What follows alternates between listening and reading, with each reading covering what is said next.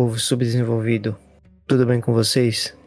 Eu tô sozinho novamente, pelo mesmo motivo do, do episódio passado. Fernando com o microfone lixo, não serve para gravar porcaria nenhuma.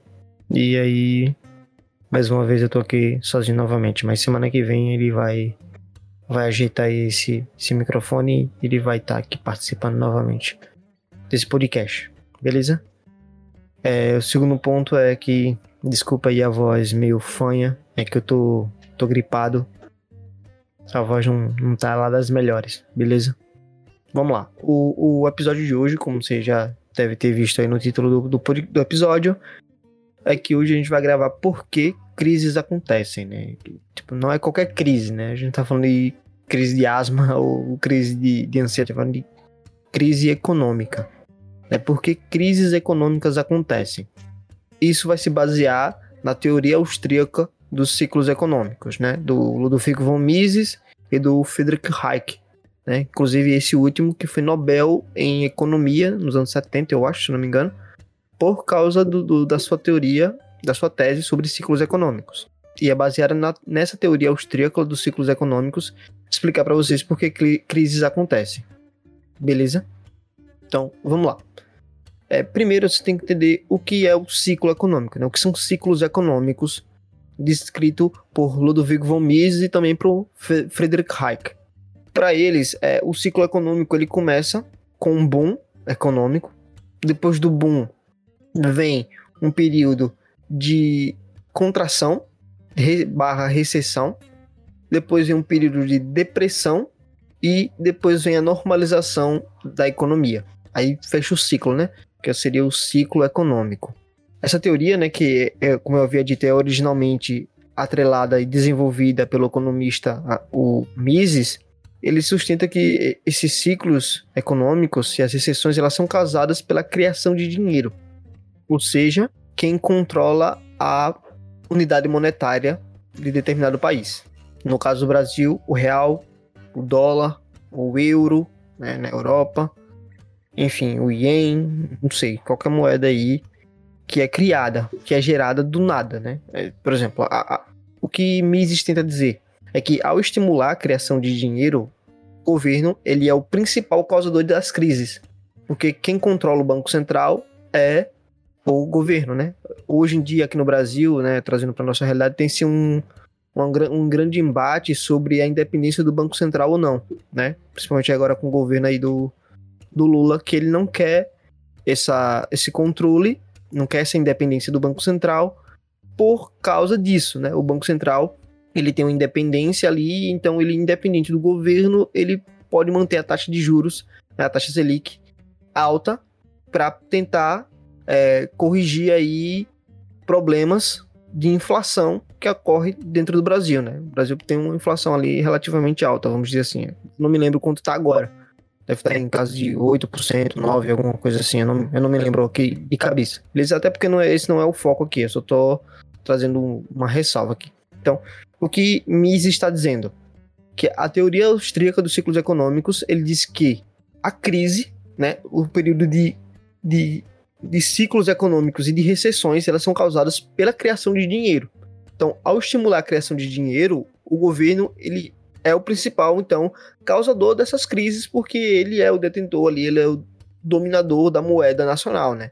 No caso do Brasil, o real. Outro cara aqui que explica muito bem isso é o Murray Rothbard, que ele já foi citado aqui algumas vezes, eu acho, em algum podcast que eu não me lembro, talvez em algum podcast de economia, que ele tem um livro chamado A Grande Depressão Americana, e onde ele mostra que como esse ciclo econômico aconteceu nos Estados Unidos durante a década de 20, o que acabou acarretando na crise de 1929, que durou né, na década subsequente até o, fim da, até o final da guerra, ali um pouco, né, na década de 50, por aí. Então, o Murray Rothbard, ele utiliza da, da teoria dos ciclos econômicos do Mises e do, do, do Hayek para explicar como aconteceu a crise de 1929, né, que é muito diferente do que é explicado na parte clássica da crise de 29, né? De que a crise de 29 ela foi causada pelo livre mercado. Mas não. A crise de 29 ela foi causada justamente pela intervenção estatal na economia, aumentando a impressão da unidade monetária, né? Imprimindo aí, injetando dinheiro artificialmente dentro da economia. a Tassi, como assim eu vou chamar, né? Em vez de ficar falando toda hora a teoria austríaca dos ciclos econômicos, vamos falar que Tassi, certo?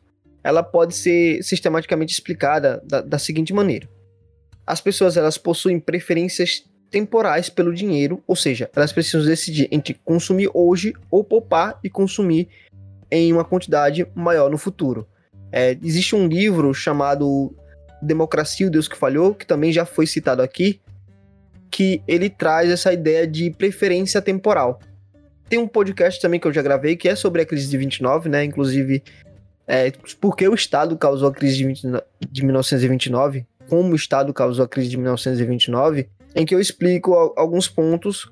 Assim, claro que tem, eu trouxe a teoria errada dos ciclos econômicos, eu já, já tô me corrigindo aqui, né? Eu trouxe uma teoria de um cara que, hum, assim, era mais ou menos, entendeu? Eu trouxe a teoria errada, mas serviu ali para aquele momento para explicar a crise de 29. Então, na, nesse podcast, né, que eu falo como o Estado causa a crise de 1929, é um episódio um, um tanto quanto antigo, então você tem que descer aí no feed. É, eu trouxe o, Hofbard e ele explica muito bem é, no seu livro, né, A Grande Depressão Americana, como esse ciclo aconteceu dentro dos Estados Unidos e como ele, ele acarretou nesse período de crise, de recessão dentro dos Estados Unidos. Mas enfim, retornando o, o, fio da meada aí, o, tem um livro lá do Democracia, o Deus que Falhou, do Hans Hermann Hope, que ele explica essa, essa teoria da, de preferência temporal. Né? As pessoas elas possuem preferências temporais. É, segundo Hope, é, as pessoas elas possuem preferências do que ela quer gastar hoje e do que ela quer consumir no futuro.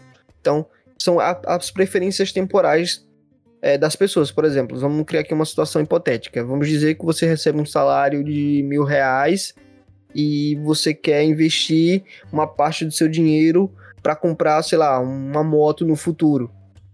Então, você faz o quê? Você abdica de uma parte do seu salário guarda aquele dinheiro para ter um bem, para ter um se favorecer daquele dinheiro no futuro.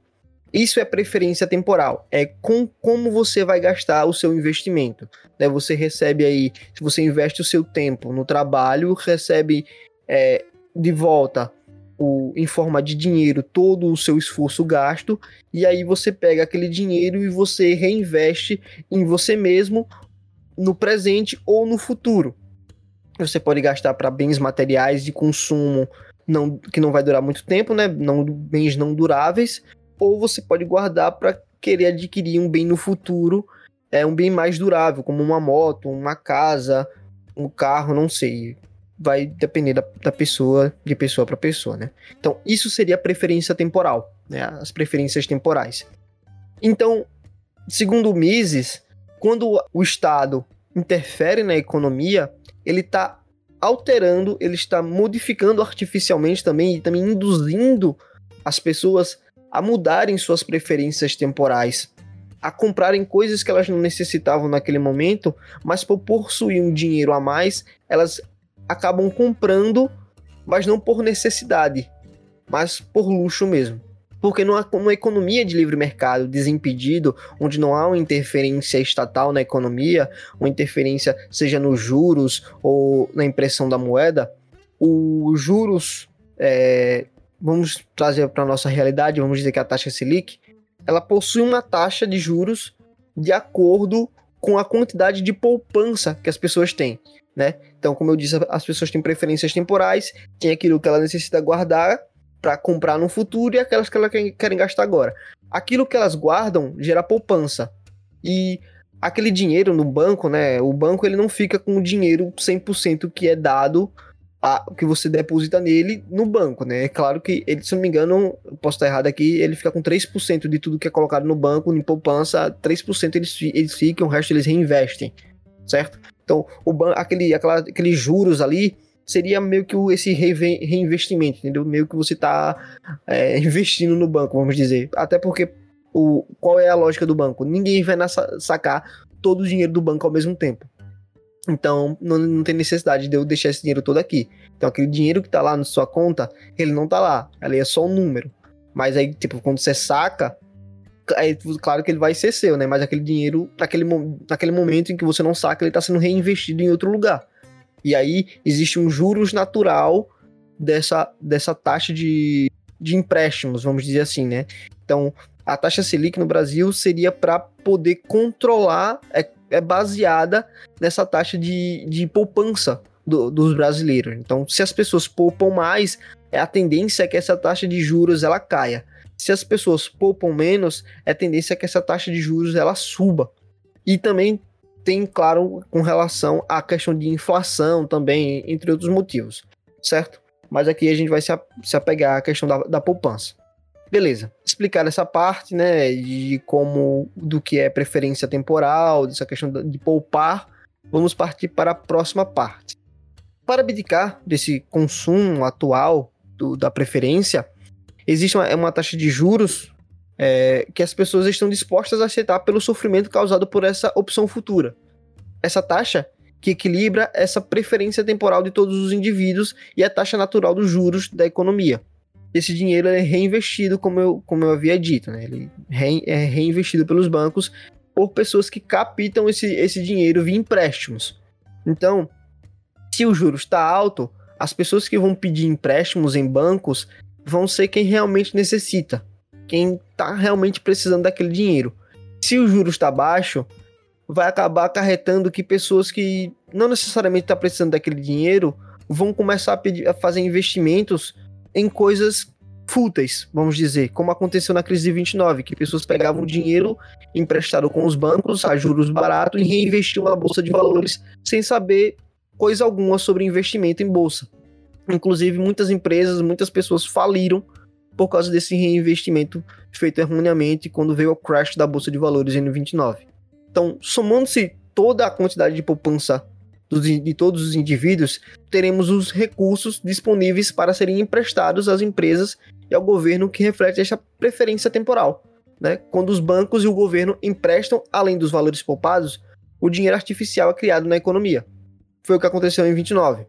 Foi o que aconteceu em 2008, com a crise imobiliária nos Estados Unidos também. Então, o que é que acontece? O governo, ele vamos, vamos criar uma situação hipotética aqui. O governo ele decide que quer que, o, que a economia ela se movimente, né? Quer, vamos dizer, alavancar a economia e aí decide que o governo, que os bancos podem emprestar dinheiro a rodo para as pessoas. E aí, como é que isso vai acontecer? Se os bancos eles não possuem dinheiro suficiente para saciar, vamos dizer assim, é, essa quantidade de dinheiro que está sendo pedida para empréstimo. Então, o governo artificialmente gera esse dinheiro e manda para os bancos e os bancos fazem esses empréstimos para essas pessoas. E ao tomarem emprestado esse dinheiro artificial, os empresários eles é, farão investimentos para expandir suas capacidades de produção, né? Acreditando que haverá uma demanda incremental para seus produtos. Né? Porque ele vai, vai pensar o quê? Os consumidores também terão acesso a este dinheiro criado pelos bancos e comprarão mais bens financiados. E, e, principalmente quem mais sofre aqui em caso dessas crises de expansão monetária são empresas de bens de capital, né? São empresas que produzem é, ferramentas ou máquinas para produzir outros produtos. Eles são os que mais sofrem. Então o que, que a gente tem aqui? O, vamos dizer que o governo, né, um governo aí qualquer, criou, decidiu expandir a economia, gerando, criando dinheiro artificialmente, ligando a, a impressora, ali, aumentando a impressão de moeda, e decidiu mandar para os bancos, e os bancos começaram a fazer empréstimos a juros barato. E por que, que os juros ficou barato? Porque existe mais dinheiro é, nos bancos, né, em poupança, entre aspas, né, um, dinheiro criado artificialmente, que não era para estar tá ali, não foi o dinheiro que foi poupado, para e está ali para ser investido, não. Ele foi um, um, dinheiro que foi criado artificialmente colocado ali. Então, a, os juros ele cai. Então, as pessoas percebendo que os juros está barato, faz o quê? Vão, vou pegar dinheiro emprestado e vou fazer investimentos. Vou fazer compras, vou comprar uma casa, vou comprar um carro, vou comprar uma moto, vou fazer um investimento em alguma coisa, vou investir em uma empresa, enfim. Os produtores, os empresários, eles vendo essa que haverá essa, essa demanda de produtos, vão começar também a produzir em alta escala. Então a gente tem aqui é uma indução ao erro causada pela interferência do Estado na questão da poupança, na questão da moeda, né? quando você tem uma expansão do crédito bancário, você acaba induzindo pessoas a fazerem, a fazerem coisas erradas, a errarem, a investirem em coisas que elas não deveriam investir, comprar coisas que não deveriam comprar naquele momento, porque não era algo para ser investido é, no, naquele presente momento. Então, porém, né, após um, um tempo de, desses investimentos, fica claro que a expansão ela não foi sustentada por poupança, né? As pessoas elas não ficaram ricas. Aqui a gente tem que definir uma coisa que quando você investe, você não está ficando rico. Né? Tem, tem essa questão de que é, investimento é riqueza. Não, poupança é riqueza. Se você está investindo em algo, você está arriscando em algo. Né? Aquela, não é porque você investiu que vai dar certo. Né? Pode dar errado. É, em, muitos, em muitos casos pode dar errado. Então, o que gera riqueza é poupança. É, quanto dinheiro você guarda se você gasta, se você investe em alguma coisa, você não está guardando, você está investindo. Né? Então, é, esse, dinhe esse dinheiro que as pessoas pegavam, elas não guardavam, elas não criavam poupança. Elas gastavam. Se você está ganhando mais, você vai gastar mais, você não vai poupar. Então, principalmente pessoas mais pobres, e aí a gente traz para a realidade do Brasil, pessoas mais pobres, elas gastam mais é, em consumo presente, né? Então, sua, seu nível de preferência temporal é alta. Então, elas não, não têm uma renda suficiente para poder é, guardar, na maioria dos casos, né? Se você tem, se for uma família que for um, um pouco grande, os pais eles não têm condições de guardar um dinheiro para poder reinvestir futuramente. Pessoas mais pobres, elas guardam menos, né? Pessoas mais ricas, é claro, têm tem um potencial aí econômico de poder guardar o seu dinheiro de guardar dinheiro para reinvestir posteriormente. Pessoas mais pobres não. Ela, o, o dinheiro para ela é mais satisfatório no tempo presente. Então sua preferência temporal é mais alta. Os ricos, é, a sua preferência temporal é menor, então eles preferem guardar e reinvestir esse dinheiro. Então as pessoas elas não ficam ricas, né? Elas estão reinvestindo seu dinheiro. E pessoas pobres, elas não investem, elas gastam ali no tempo presente, porque, sei lá, no futuro eu não vou ter esse dinheiro, não sei é, meio que é isso, e ou então eu não tenho, não tenho capacidade econômica de poder guardar esse dinheiro, eu preciso investir, eu preciso gastar agora, senão eu passo fome, enfim, tem, tem essas situações. Então, o efeito inflacionário deste dinheiro artificial começa a alterar os preços de maneira distinta dos diversos setores da economia, né? Porque a inflação ela, ela também afeta o preço do produto, né? O, o dinheiro nada mais é do que uma commodity comum como qualquer outra. Ele é um produto. Né? Se você tem se você tem dinheiro e tá sozinho, sei lá, um milhão de reais, tá sozinho numa ilha, o que é um milhão de reais? Nada, papel. É apenas papel e, e um número. Porque você não tem com quem você trocar. O, o real, o dinheiro, ele só tem algum valor porque ele possui valor de troca com outra pessoa. Entendeu? Quando um produto ele, era, ele tem o um valor reduzido. Vamos pegar tomate. Vamos dizer que teve aí um, uma grande produção de tomate. O pessoal, é, os empresários aí, os produtores de tomate, é, produziram demais. E aí perceberam que produziram demais. Então, esse ano, o preço do, do tomate caiu é, para, sei lá, não sei quanto custa o preço do quilo do tomate, mas vamos dizer que caiu para X valor. No ano seguinte, teve uma, um surto de praga é, nas plantações de tomate, e aí muitas safras se perderam e teve pouca produção de tomate. No, nas feiras, nos mercados, o preço do tomate ele vai estar tá X valor mais caro, porque se produziu menos por causa dessa, dessa crise de. por causa dessa infestação de, de pragas e se produziu menos. Então você vê que o tomate ele tem essa variação de preço, né? Tem, quanto mais tem, menor é o preço. Quanto menos tem, maior é, é o seu preço. O real, o dinheiro, ele também possui esse valor. Quando se tem muito valor na economia, quando se tem muita moeda em circulação na economia, a tendência é que o seu poder de compra ela se desvalorize. Então, quando se inflaciona, né, se infla a moeda, se produz, se imprime mais moeda e bota em circulação esse dinheiro, menor é o seu poder de compra. Então, um produto que valia, sei lá, 10 reais e agora tá valendo 20 ou 15 reais, não é que ele que o, o produto se valorizou, é o real que se desvalorizou. O seu poder de compra foi perdido por causa da inflação. Então, tem que se ter é, mais moeda, mais unidade monetária, né, no caso metade, para poder comprar aquele produto que antes era 10 reais, com 10 reais você conseguia comprar, só que agora você precisa de 15 para comprar aquele produto. Então, teve-se uma desvalorização da moeda porque injetou-se moeda na economia. Beleza? Então, além dessa questão desse boom inflacionário que vai ter, né? A gente pega ali o boom, que é o período que tem que o governo artificialmente injeta dinheiro na economia. Esse dinheiro ele vai para todas as pessoas. As pessoas investem, vão, entre aspas, né, investem, compram a, a rodo. Aí tem um período de boom econômico, cresce e a inflação também começa a crescer junto.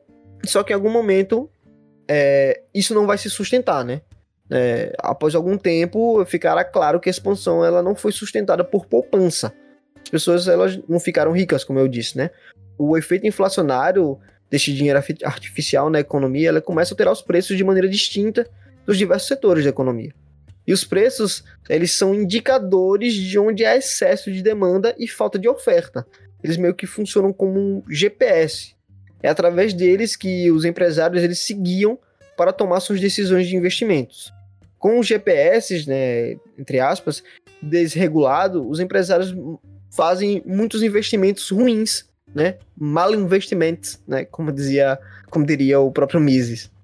Então, após algum tempo desses mal investimentos, começam a se formar bolhas em alguns setores, geralmente os mais dependentes do, de crédito, como a construção, a infraestrutura e bens duráveis. Então, esses setores, que principalmente são setores que ainda estão produzindo, né? Por exemplo, se você compra uma casa na planta, meio que a crise estoura e você não tem mais dinheiro para pagar aquele financiamento da casa, quem vai sofrer é a construtora, né? Que tipo, não vai receber aquele dinheiro, vai, vai sofrer um calote, vai ficar, você vai ficar endividado e ela não vai receber aquele dinheiro, né? Então, quem sofre mais são essas, essas empresas de bens de construção, de bens duráveis, né? De, como construção, como é, produção de, de carros, de, de motos, enfim, entre outras empresas por aí. Então é neste momento que fica claro para os empresários que os novos investimentos eles não darão retorno, pois não existe de fato uma demanda na economia. Os empresários eles começam a demitir pessoas, cancelar obras e vender ativos para readequar sua capacidade produtiva à realidade.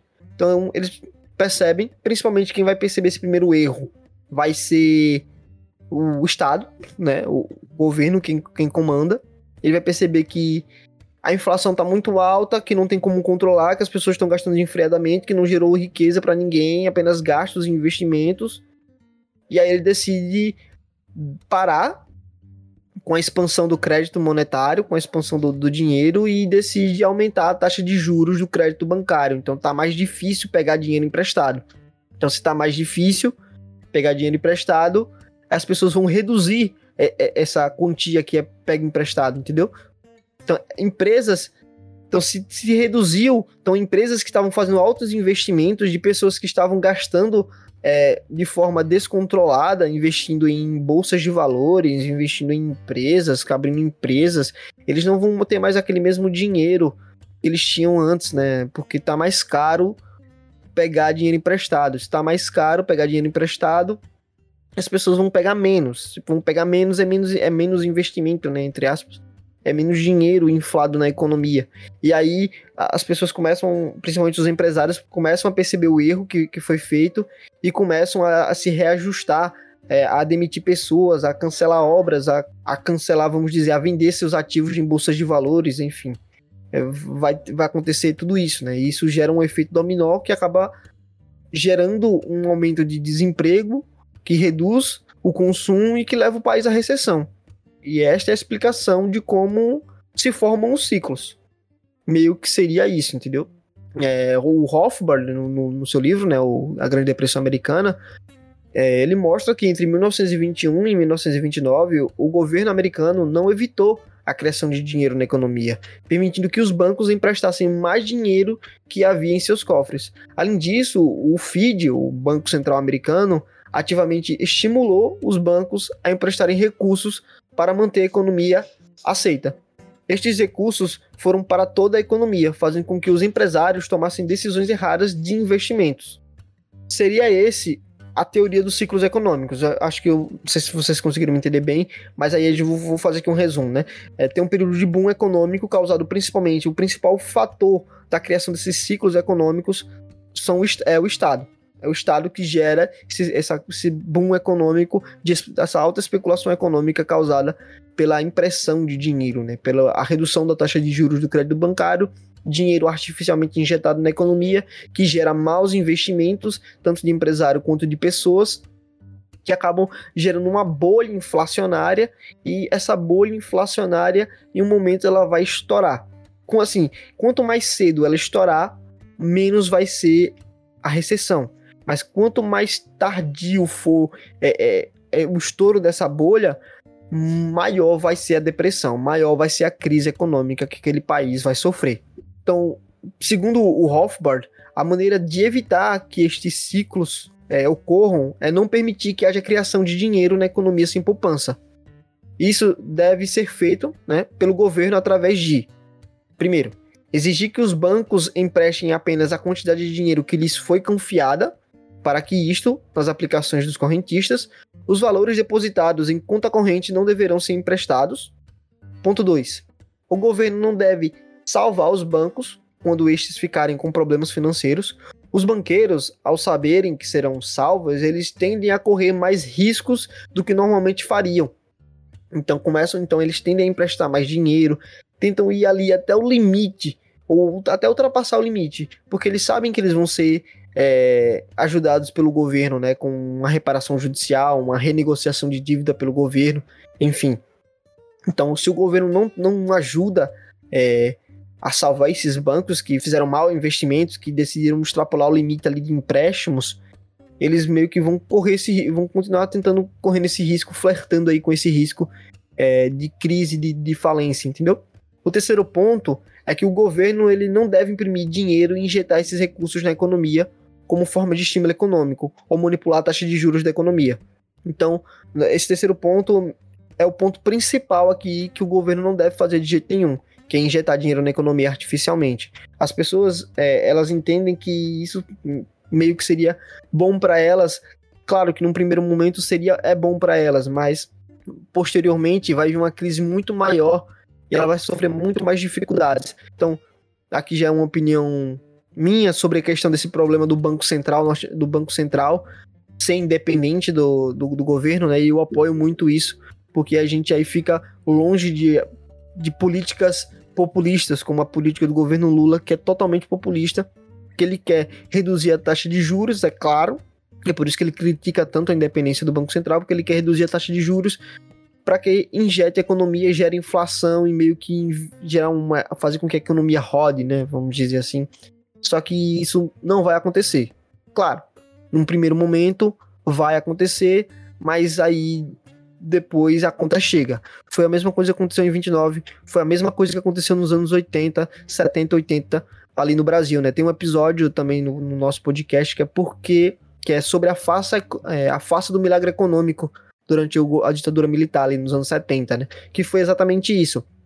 Foi altos investimentos de governo em construções né, em construções grandes e meio que depois criou essa bolha inflacionária.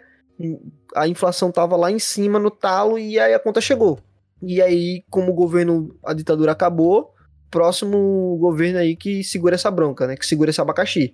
E aí caiu na mão do, do próximo governante e aí ficou até o governo de, de lá de Itamar Franco, quando o FHC ele consegue juntar um, uma grande gama de de economistas ali e criar o plano real, que aí salvou a economia brasileira. Mas se não fosse isso, talvez aí a gente tivesse até ficasse por um bom tempo até o começo dos anos 2000 aí com num período de inflação gigantesco. Quarto ponto. O governo não deve ser o propulsor dos investimentos, né?